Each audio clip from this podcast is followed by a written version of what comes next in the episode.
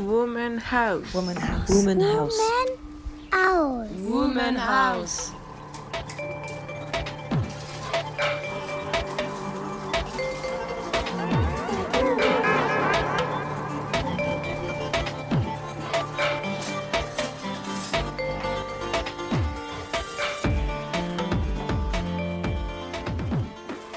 Words belong to each other, although of course only a great poet knows that the word incarnadine belongs to multitudinous seas.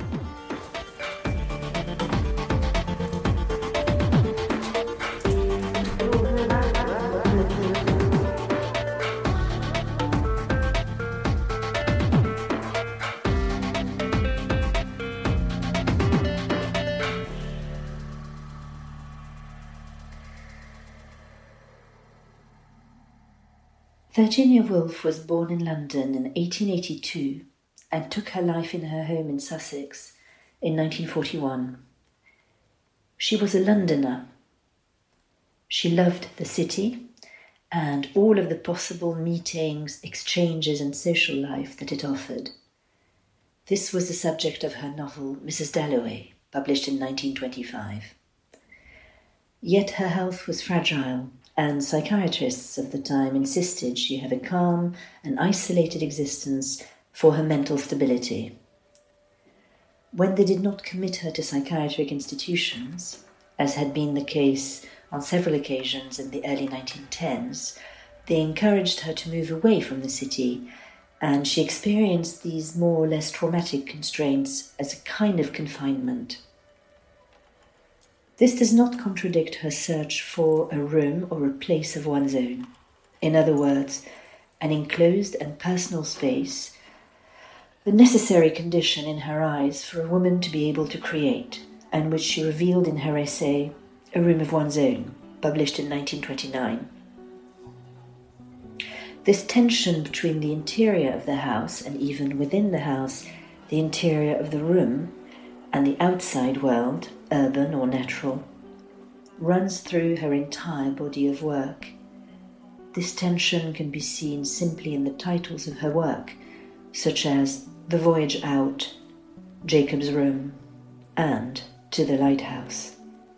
It is from this book, my favorite, published in 1927, that I have chosen to read a few excerpts.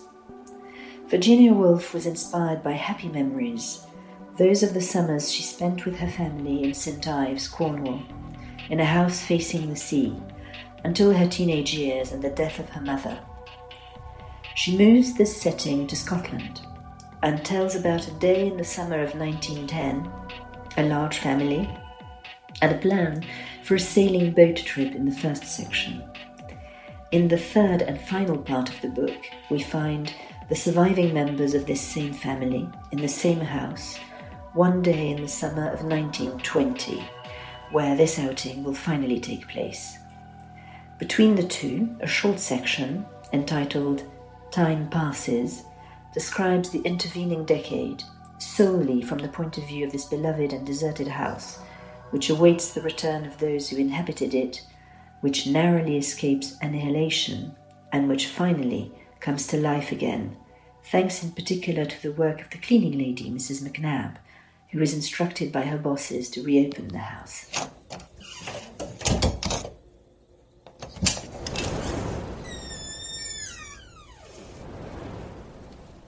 Nothing stirred in the drawing room or in the dining room or on the staircase.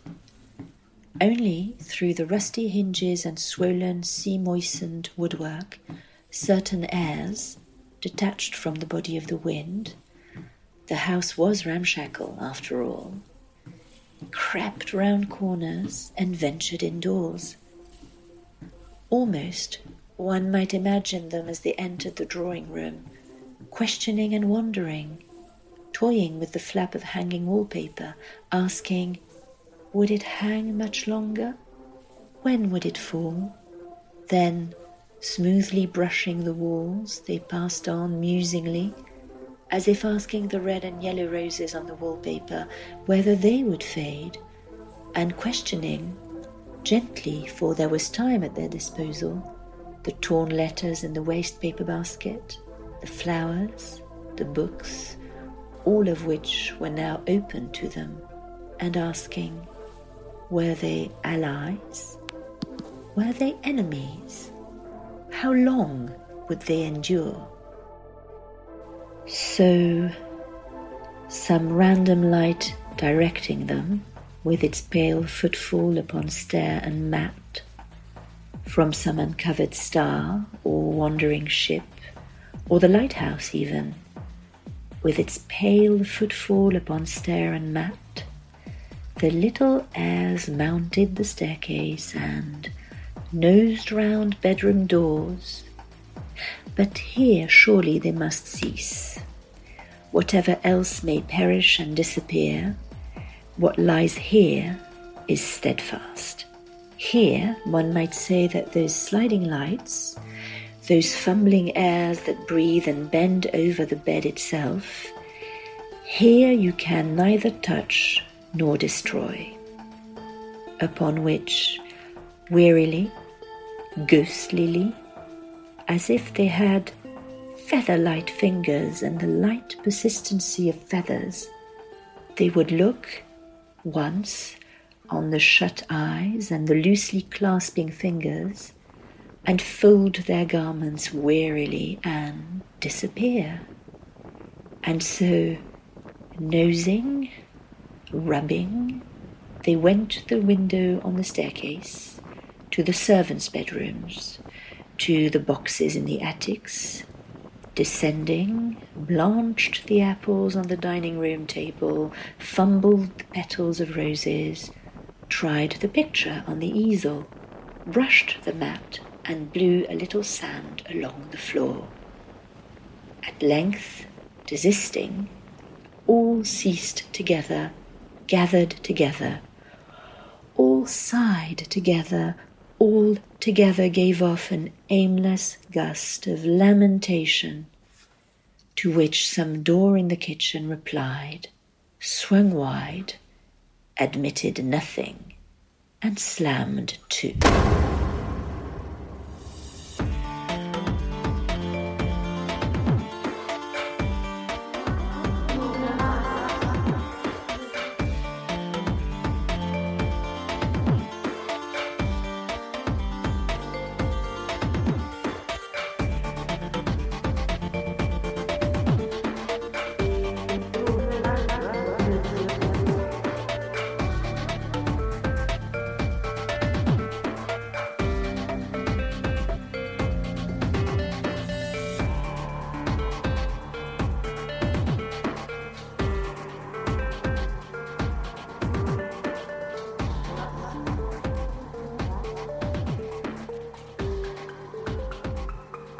So, with the house empty and the doors locked and the mattresses rolled round, those stray airs, advance guards of great armies, blustered in, brushed bare boards, nibbled and fanned, met nothing in bedroom or drawing room that wholly resisted them, but only hangings that flapped wood that creaked, the bare legs of tables, saucepans and china already furred, tarnished, cracked.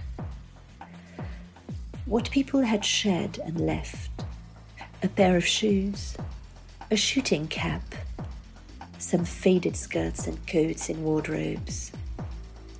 Those alone kept the human shape and, in the emptiness, indicated how once they were filled and animated, how once hands were busy with hooks and buttons, how once the looking glass had held a face, had held a world hollowed out in which a figure turned, a hand flashed, the door opened, in came children rushing and tumbling and went out again.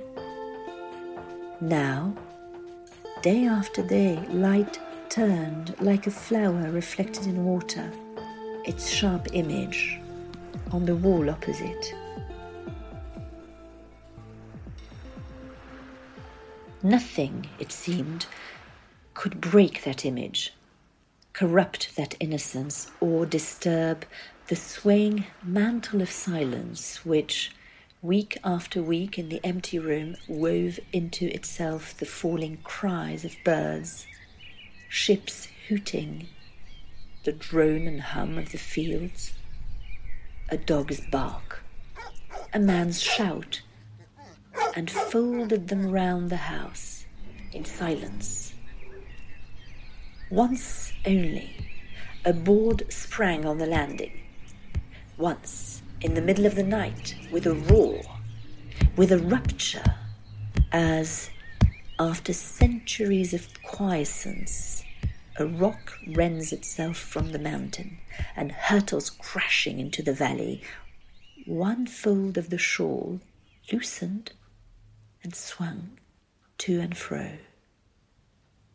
Then again peace descended and the shadow wavered, light bent to its own image and adoration on the bedroom wall.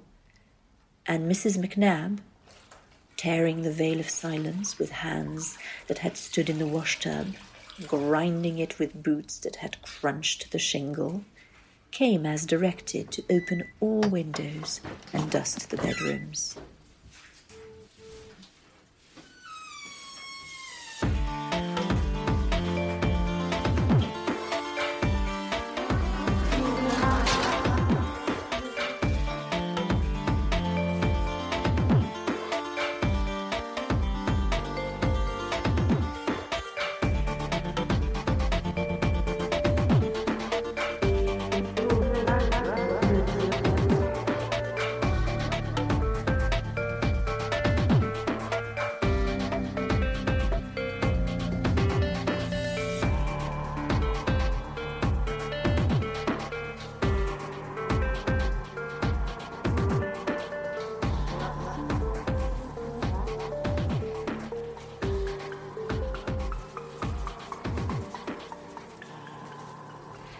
And now, in the heat of the summer, the wind sent its spies about the house again.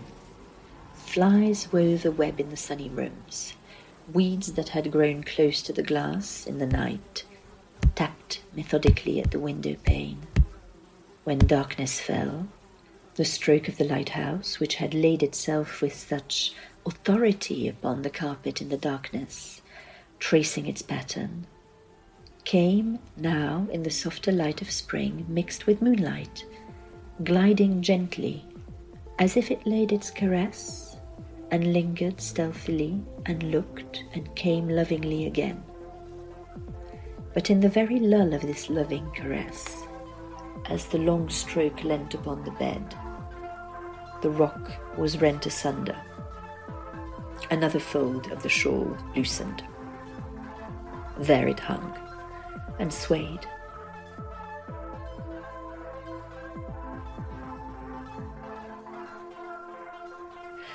Through the short summer nights and the long summer days, when the empty rooms seemed to murmur with the echoes of the fields and the hum of flies, the long streamer waved gently, swayed aimlessly, while the sun so striped and barred the rooms and filled them with yellow haze that Mrs. McNab, when she broke in and lurched about, dusting, sweeping, looked like a tropical fish, oaring its way through sun lanced waters.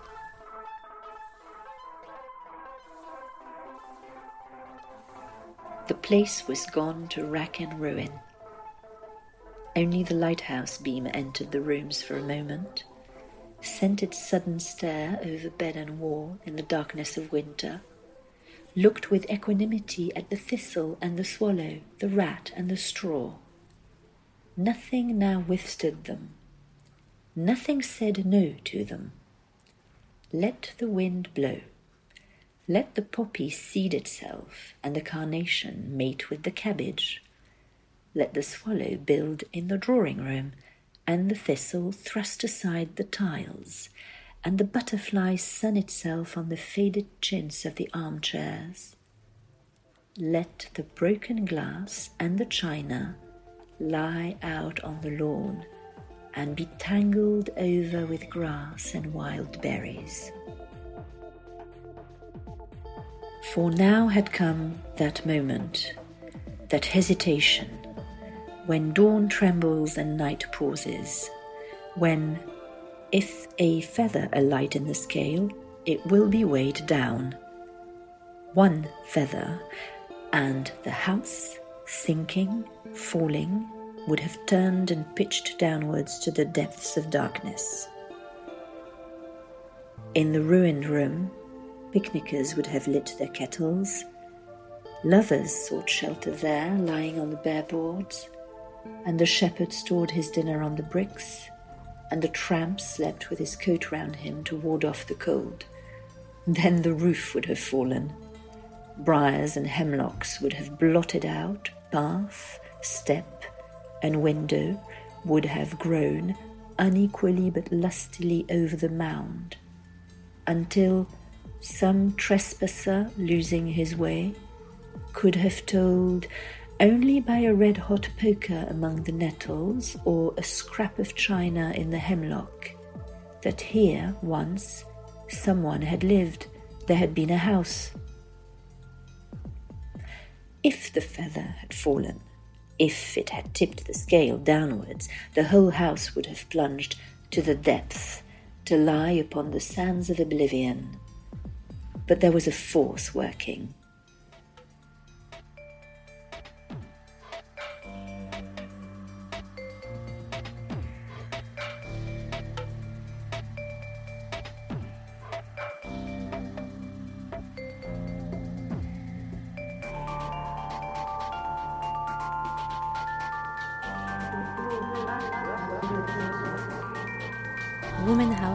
a podcast produced by Aware with the support of Belinda de Godemar. Directed by Elodie Royer. Original music by Andrew Nelson.